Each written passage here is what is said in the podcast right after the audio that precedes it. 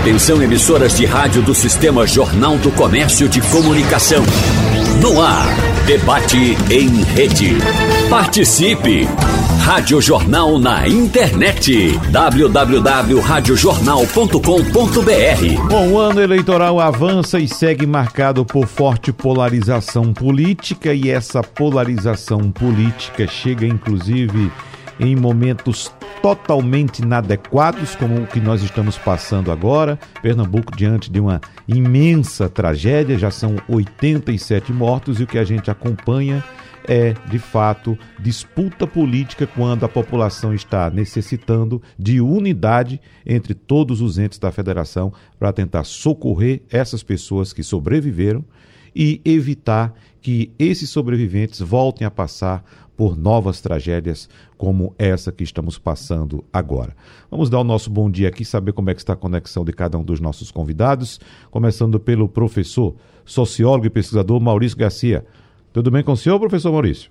Opa, tá chegando não aqui?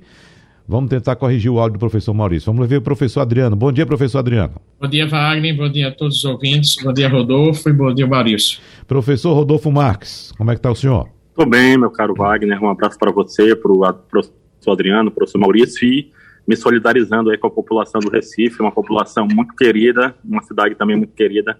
Já já estaremos em uma situação melhor. Uhum, professor Rodolfo Marques, só lembrando para o nosso ouvinte, está em Belém do Pará. Correto, professor? Correto, Belém do hum, Pará. Muito bem. Professor Maurício Garcia, corrigimos o nosso áudio?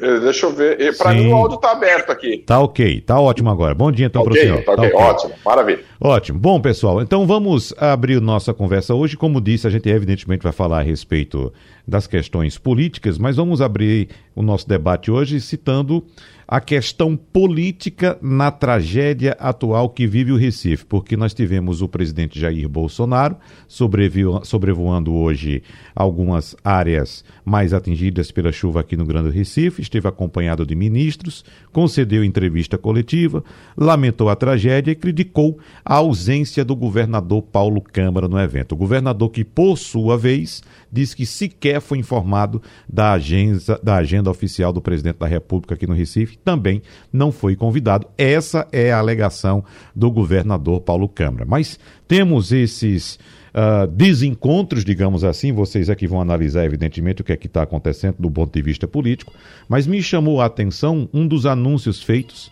pelo presidente da República informando que o, a verba a ser repassada pelo governo federal será destinada diretamente às pessoas atingidas. Ou seja, ele trouxe também na comitiva o presidente da Câmara, da, da Caixa Econômica Federal, que informou que, à medida em que os municípios forem notificando a Caixa Econômica Federal do estado de emergência, esses municípios vão começar a receber em suas agências da Caixa linhas de crédito para atender essas pessoas. E aí é que entra a minha primeira questão, porque nós temos hoje no jornal O Globo Claro, todos os jornais do Brasil repercutindo a tragédia aqui em Pernambuco, o jornal O Globo traz entrevistas com especialistas sobre o que está acontecendo aqui, como essas tragédias poderiam ser evitadas. E, por exemplo, para a pesquisadora Margarete Amorim, que é especialista em climatologia urbana, há diversos horizontes de trabalho de curto e longo prazo. Segundo Margarete Amorim, todos, porém, incluem investimentos em tecnologia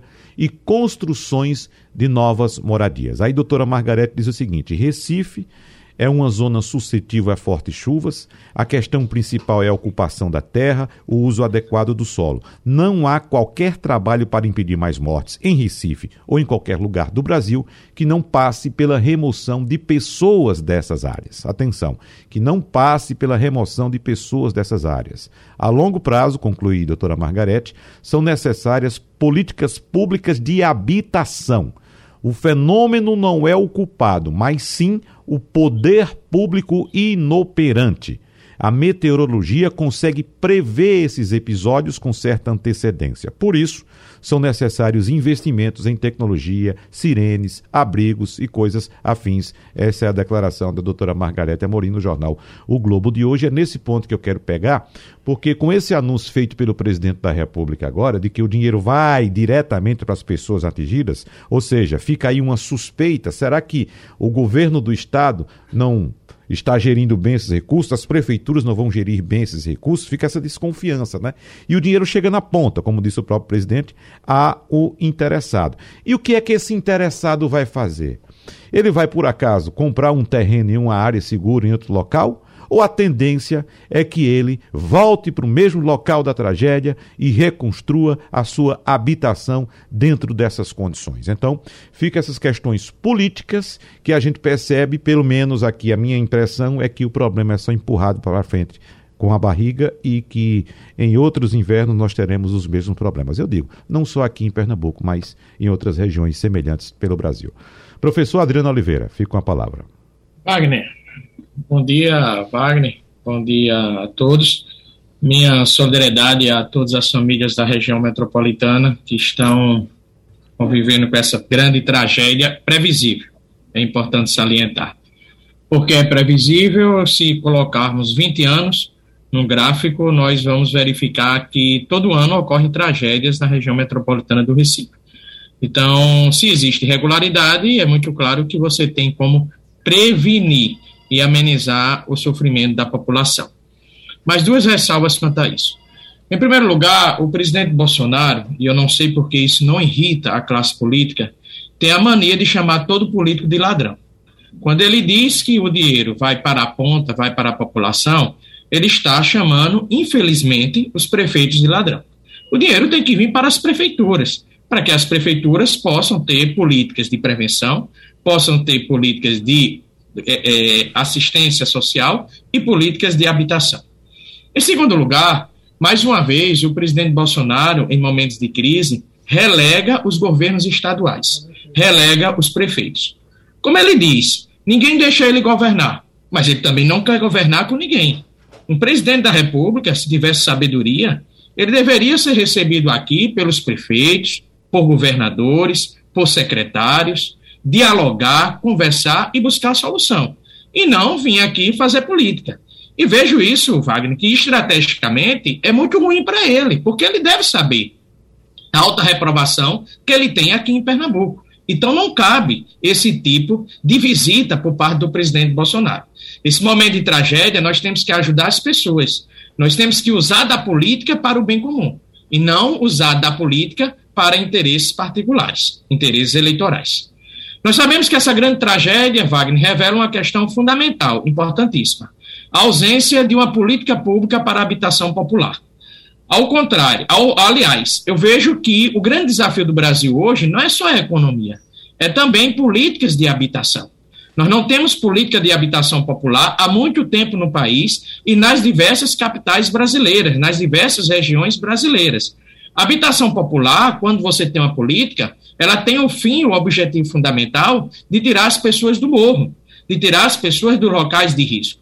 Portanto, essas políticas não podem, claro, serem construídas apenas pelos municípios, apenas pelos estados. Precisa da efetiva colaboração da União com política pública específica. Quando eu digo que é previsível, essas estratégias são previsíveis, é porque elas são. Mas nós temos como mitigar, nós temos como amenizar. E como amenizar essas consequências para a população? Através de uma eficiente política habitacional que requer recursos da União, dos estados e dos municípios. Não apenas nós cobrarmos apenas dos municípios. Nós não estamos cobrando apenas dos governos estaduais. Nós estamos cobrando de um consórcio que seja feito, que seja realizado, construído por parte do governo federal, por parte dos governadores e por parte dos prefeitos, para que esse consórcio venha fazer com que política habitacional popular seja construída. E essa questão, Wagner, que eu falei para você no último Passando a Limpo, na sexta-feira passada. O que foi que eu trouxe à tona? O presidente Jair Bolsonaro perdeu a grande oportunidade, a grande oportunidade de construir políticas sociais com sua marca.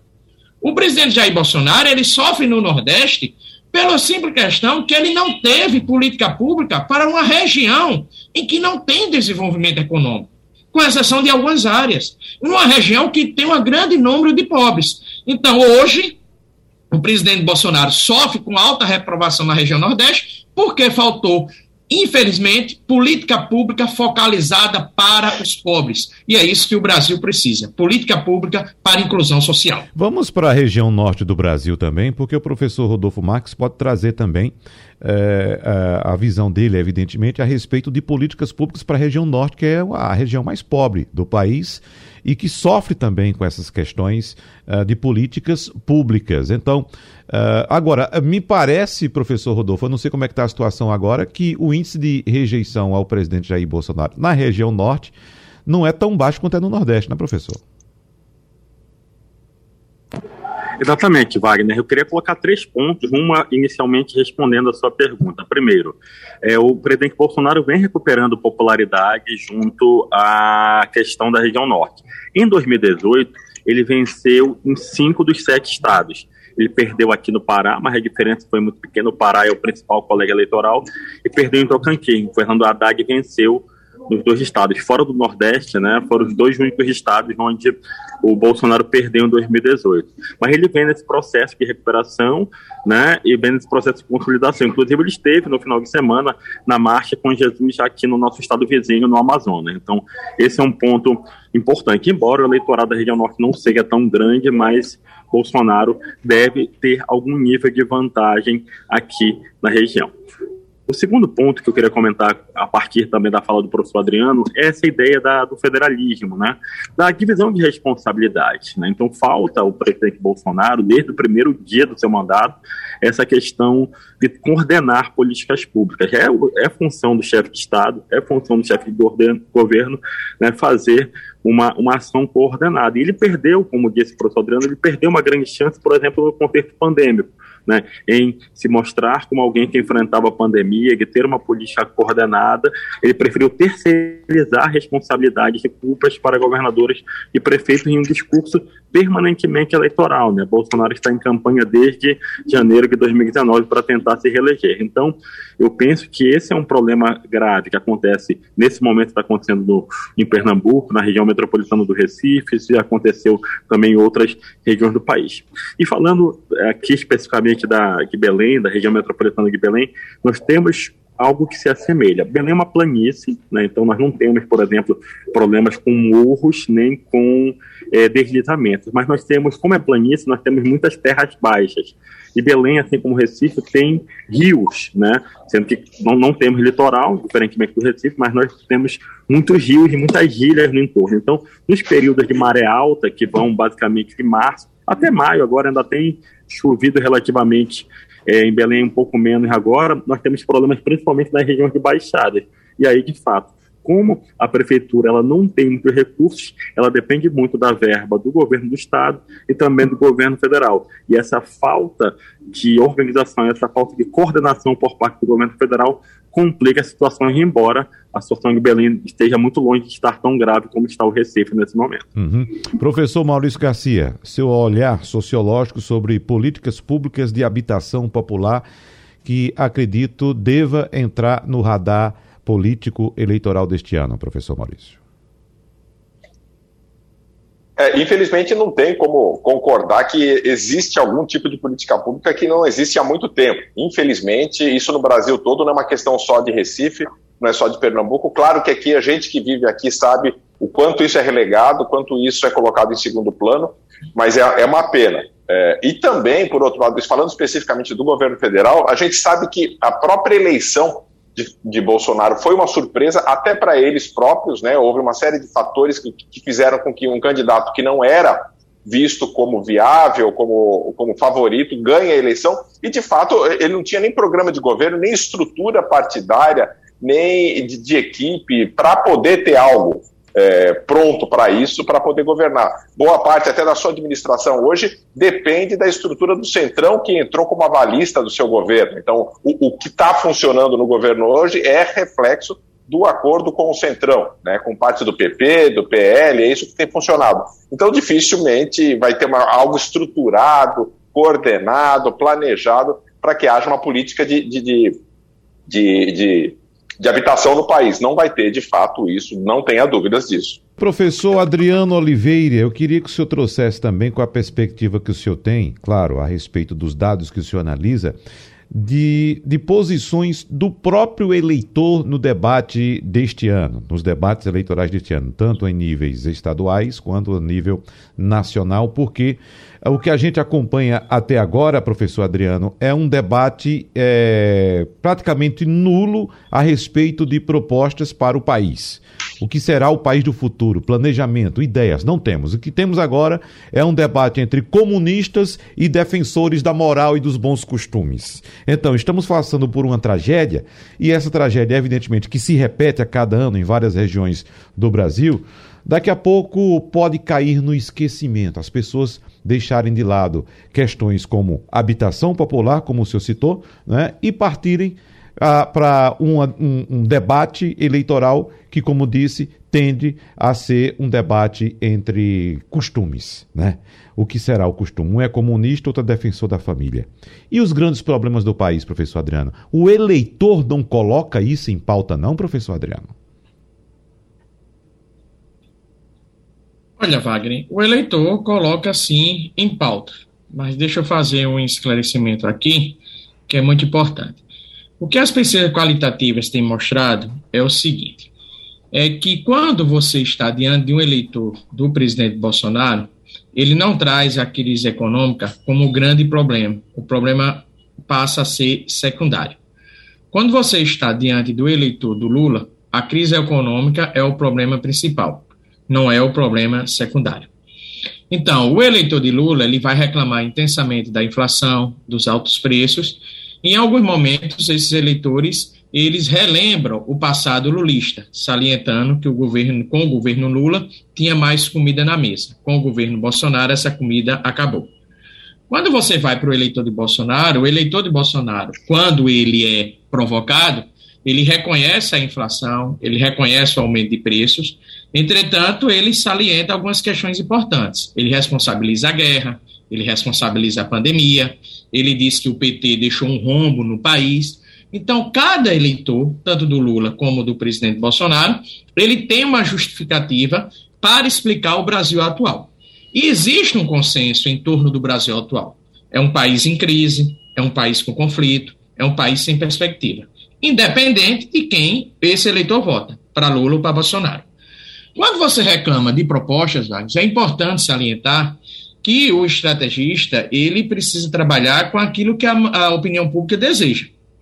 Então, a opinião pública pró-Bolsonaro, ela deseja uma justificativa, uma explicação para esse aumento de preços, por exemplo. E acredita que a guerra e a pandemia explicam esse aumento de preços. Ela, esse eleitor também reclama de que o PT soltou muito a moral do país, soltou muito os bons costumes, soltou muito a família. Então, claro que o eleitor de Bolsonaro, ele os estrategistas de Bolsonaro precisa trazer à tona esse debate. O eleitor de Lula vai saber, reclama da economia, neste caso, os estrategistas de Lula precisam rememorar o bom governo do ex-presidente Lula, precisa rememorar a economia da era Lula e, consequentemente, criar esse debate, onde a economia está em primeiro lugar e os valores morais, os costumes, a guerra e a pandemia priorizam para o eleitor do presidente Bolsonaro. Então, veja que nós estamos diante de estratégias dos candidatos. Não adianta o PT fazer uma campanha sem falar em economia. Não adianta o presidente Bolsonaro fazer uma campanha sem falar em temas morais. Ele vai precisar falar. E nesses temas morais, eu tenho conversado muito com o Rodolfo, eu não incluo essa discussão apenas de família, não. Nos temas morais, eu estou inserindo corrupção, comunismo versus capitalismo, defesa da liberdade de expressão, que é a agenda do presidente Bolsonaro. Veja que o presidente Bolsonaro ele também defende a democracia, mas ele defende a democracia na ótica dele, dizendo o seguinte: não me deixam trabalhar, eu não vivo numa democracia. Já a defesa do Lula, que ele incorporou agora em democracia, é defendendo o respeito às instituições. Portanto, não é que faltem propostas, Wagner. É que, de fato, os estrategistas precisam considerar as pesquisas para que, através das pesquisas, eles venham definir as estratégias para reforçar as emoções, os sentimentos dos eleitores ou para provocar os votantes. Uhum. Professor Rodolfo Marques, esse ponto abordado pelo professor Adriano Oliveira é interessante quando ele diz o estrategista atua de acordo com os desejos da opinião pública, mas a opinião pública, no entendimento do senhor, ela está ainda distante do real papel, de, do, da percepção do que é o real papel do gestor público, professor Rodolfo? Eu acredito que sim. Se a gente for beber na fonte né, dos autores mais seminais da área da opinião pública, como Walter Lippmann, por exemplo, que é um, um autor muito estudado nos meios acadêmicos, ou mesmo em discussões mais recentes, né, por exemplo, na literatura do Jürgen Habermas, né, e a questão da, da esfera e do espaço público, a gente vê uma dissonância né, em compreender exatamente essa questão. Como nós temos um modelo que ele prioriza o presidencialismo, né, na figura do chefe de Estado, na figura do chefe de governo. Então, muitas, muitas das atribuições realmente estão circunscritas ao presidente da República, embora a gente saiba que o equilíbrio dos poderes é importante, que nós elegemos também o poder legislativo e o legislativo é fundamental para as discussões, né, o modelo tripartite ali do Barão de Montesquieu, ele é extremamente importante nesse sentido, mas de fato tem que ver uma dissonância. Isso que o professor Adriano colocou é extremamente importante. Bolsonaro ele, ele bate muito na tecla da pauta de costumes e para as falhas, para as lacunas do governo dele, ele terceiriza praticamente todas as responsabilidades. Ele ataca as urnas eletrônicas, defendendo que a questão do voto impresso, que foi uma questão que chegou a ser discutida na Câmara dos Deputados por forçação de barra do presidente Bolsonaro, ele entra em conflito, hoje menos com o Roberto Barroso e mais com Alexandre de Moraes, então ele entra em choque com o TSE e com o Supremo Tribunal Federal. Ele alega que a pandemia não permitiu que ele pudesse governar, né? então, ah, pessoal que é da turma do fica em casa, a economia que vê depois. Então ele transfere essa fala que nunca, na verdade, aconteceu de uma maneira prática. Então ele tem exatamente os estrategistas basicamente o núcleo político do presidente Bolsonaro, né? Ele trabalha exatamente com essa ideia.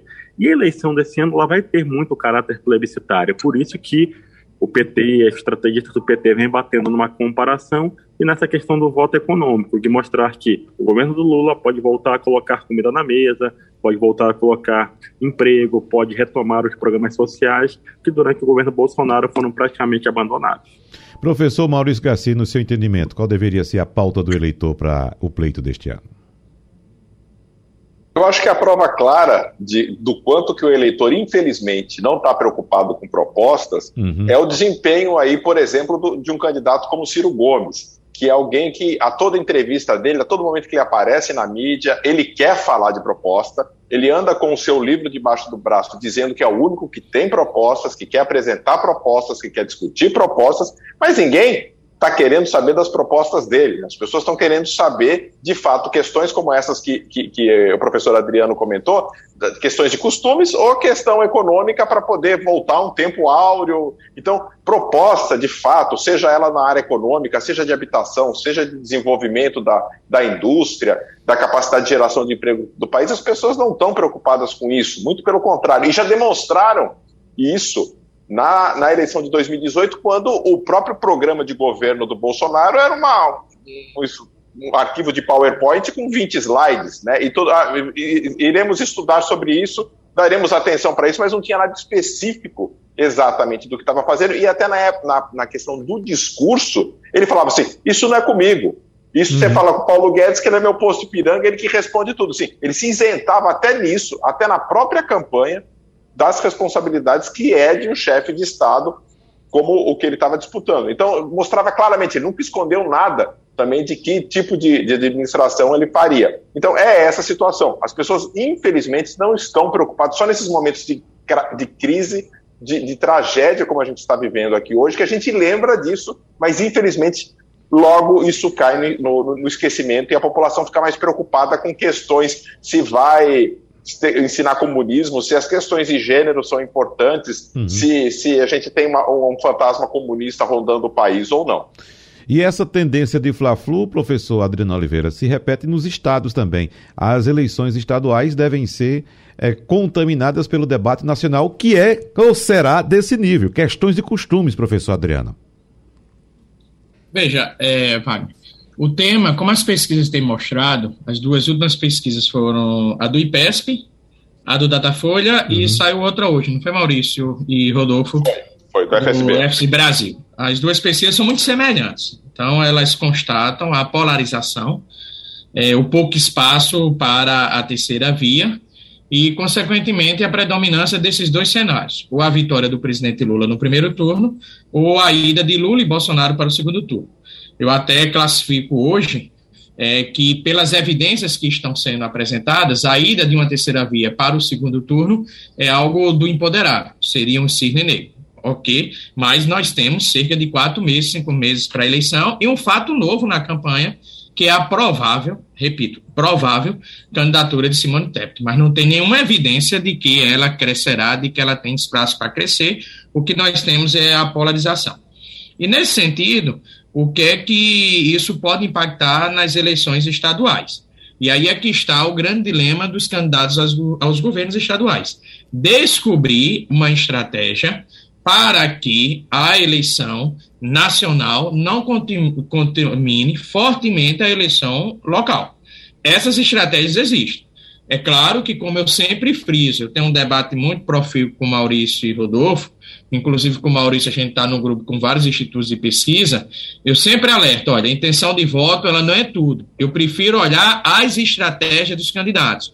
Eu prefiro olhar os dados qualitativos, aquilo que os eleitores me falam nas, nas entrevistas em profundidade.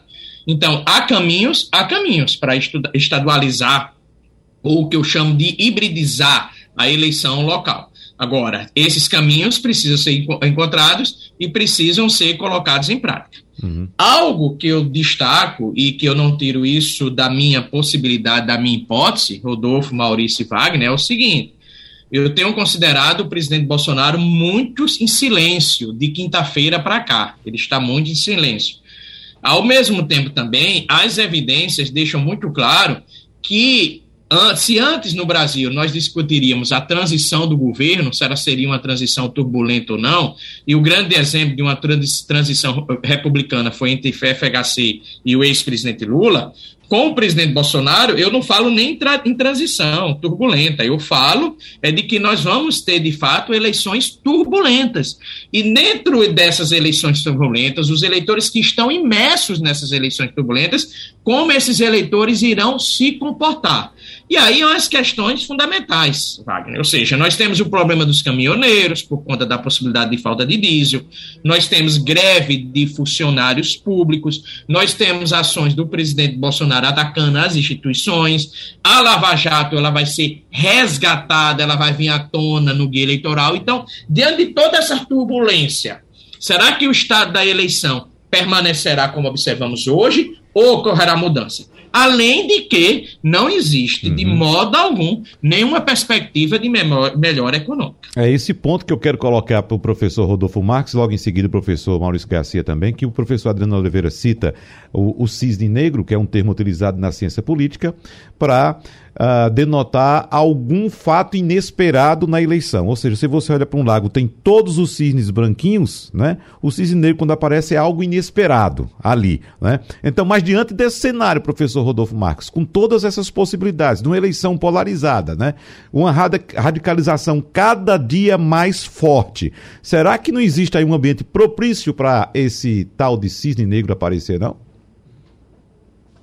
Haveria se não fossem os candidatos Lula e Bolsonaro, na uhum. minha perspectiva, né? Eu acho que se a gente for comparar com o cenário de 2018, em que você tinha o Lula fora de combate, porque estava cumprindo Tava, era uma porque ele estava tinha uma segunda condenação, né, uma condenação em segunda instância e o cenário foi muito eivado pela questão do antipetismo. E você teve a figura do Bolsonaro que se apresentou como outsider, mas de fato ele já integrava, ele não estava, digamos, no, no mainstream da ciência política, não estava no mainstream da política tradicional, mas ele era já alguém muito inteirado dos processos. Então, é, 2022 eu vejo que poderia acontecer se os dois candidatos não fossem tão fortes, tão consolidados contra o Lula e Bolsonaro. É importante lembrar um ponto específico sobre Bolsonaro, na verdade, dois pontos específicos.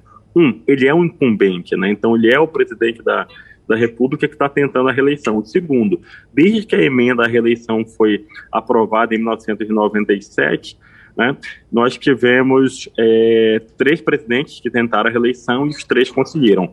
Fernando Henrique em 98, Lula em 2006 e Dilma em 2014. Então, a perda ou a, a, a, uma derrota de Bolsonaro quebraria um pouco essa questão.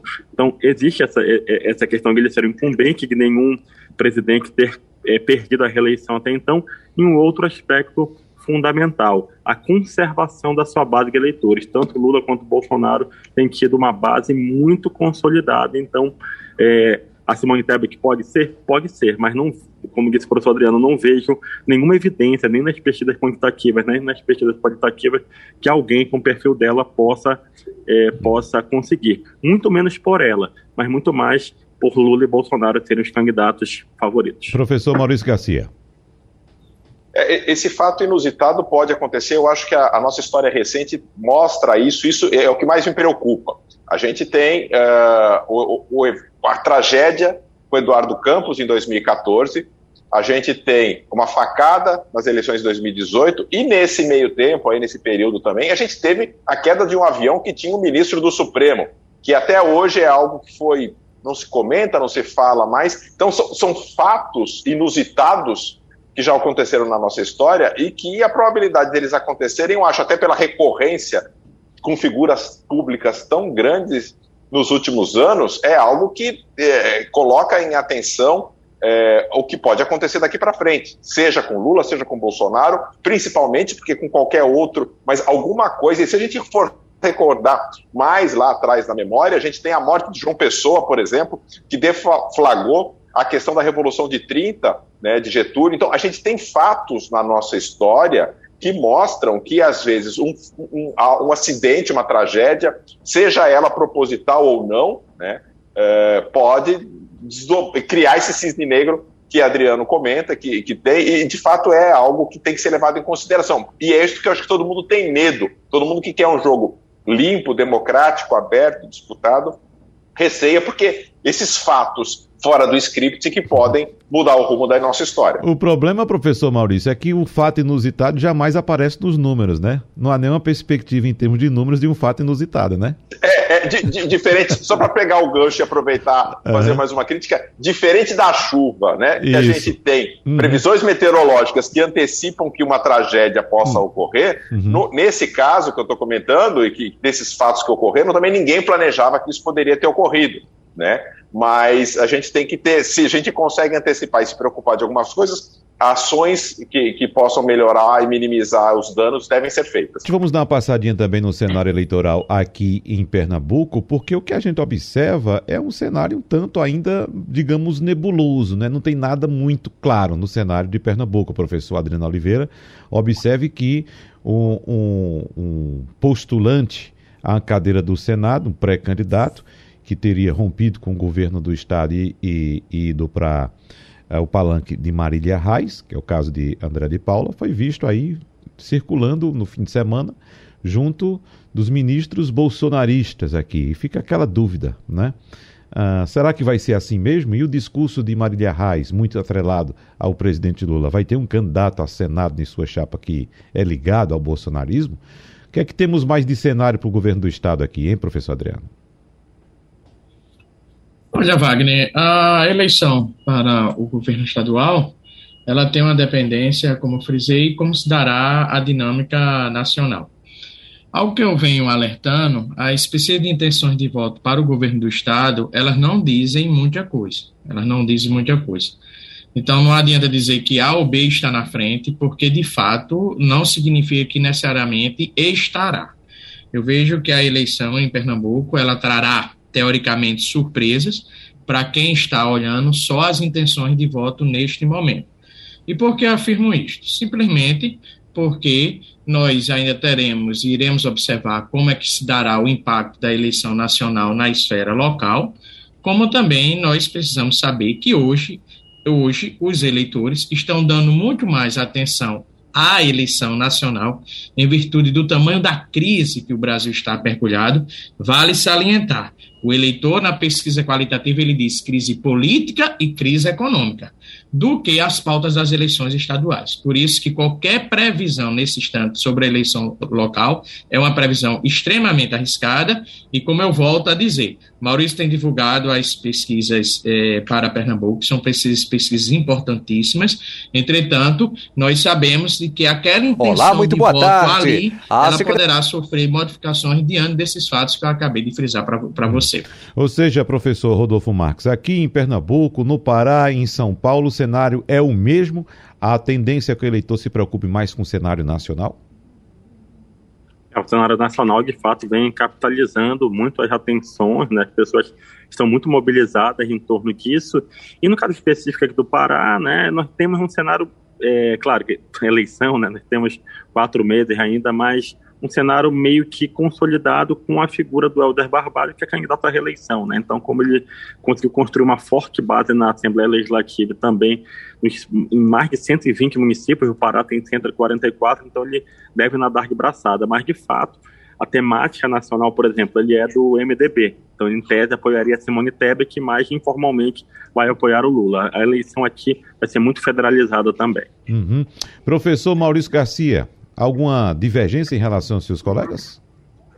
Nenhuma, nenhuma. Uhum. Acho que também tem muita água ainda para passar por debaixo da ponte. A eleição, especificamente de Pernambuco, vai ser uma das mais disputadas do Brasil, porque é a que tem um maior número de candidatos, como o exemplo de Rodolfo. No Pará, assim, a probabilidade da, da reeleição do atual governador Helder Barbalho é muito grande.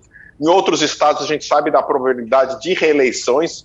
No caso, principalmente em estados onde o, o, governador bem avaliado é candidato à reeleição, isso é muito pouco provável que ele se reeleja. Aqui em Pernambuco, não. A gente tem um, um governador que não é candidato à reeleição e está sendo muito mal avaliado. E tem uma pulverização de outros candidatos de oposição, um candidato do próprio governo com um nível de conhecimento muito baixo ainda. Claro que a máquina vai começar a funcionar, a máquina administrativa, em favor dele, mas ainda tem muita história para contar. Ele tem, ele tem, de fato, que se consolidar de fato, criar o, o candidato personagem para poder crescer. Então, aqui muita coisa ainda pode mudar no decorrer da campanha. Para a gente fechar aí rapidinho, professor Adriano Oliveira, uh, esse cenário aqui que temos, como bem citou o professor Maurício Garcia, um candidato governista de um governador extremamente mal avaliado e teremos também um desafiante ligado ao presidente da República, que também é muito mal avaliado. Vai sobrar para alguém aí, professor Adriano? Então, nós temos mais três candidatos. Hum. Isso, Wagner. Então, nesse instante, eu volto a repetir. Nenhum candidato que está em disputa na eleição em Pernambuco, ele pode, de modo algum, ser desprezado. Pelas duas variáveis que eu coloquei. Primeiro, o que predomina na discussão do eleitor hoje é a discussão nacional, são os problemas nacionais. Em segundo lugar, em virtude da quantidade de candidatos e da necessidade de encontrar uma estratégia que faça com que a nacionalização seja enfraquecida, a eleição em, Pernambuco continua em aberto. Professor Adriano Oliveira, professor Rodolfo Marques, professor Maurício Garcia. Uh, como sempre, nós nos encontramos aqui uma vez por mês. Esperamos que no próximo encontro a gente tenha outros motivos para comemorar, ou melhor, para comentar aqui. É, evidentemente que tivemos que dedicar uma parte do nosso debate hoje à situação atual de Pernambuco. É natural que isso, que isso aconteça, afinal, também são problemas que precisam dos políticos para serem resolvidos. Então a gente espera que no próximo encontro, daqui a um mês, a gente tenha outros elementos para poder comentar aqui em nosso debate. Muito obrigado pela presença dos senhores, um abraço, tchau, tchau e até a próxima. Sugestão ou comentário sobre o programa que você acaba de ouvir, envie para o nosso WhatsApp 99147 8520.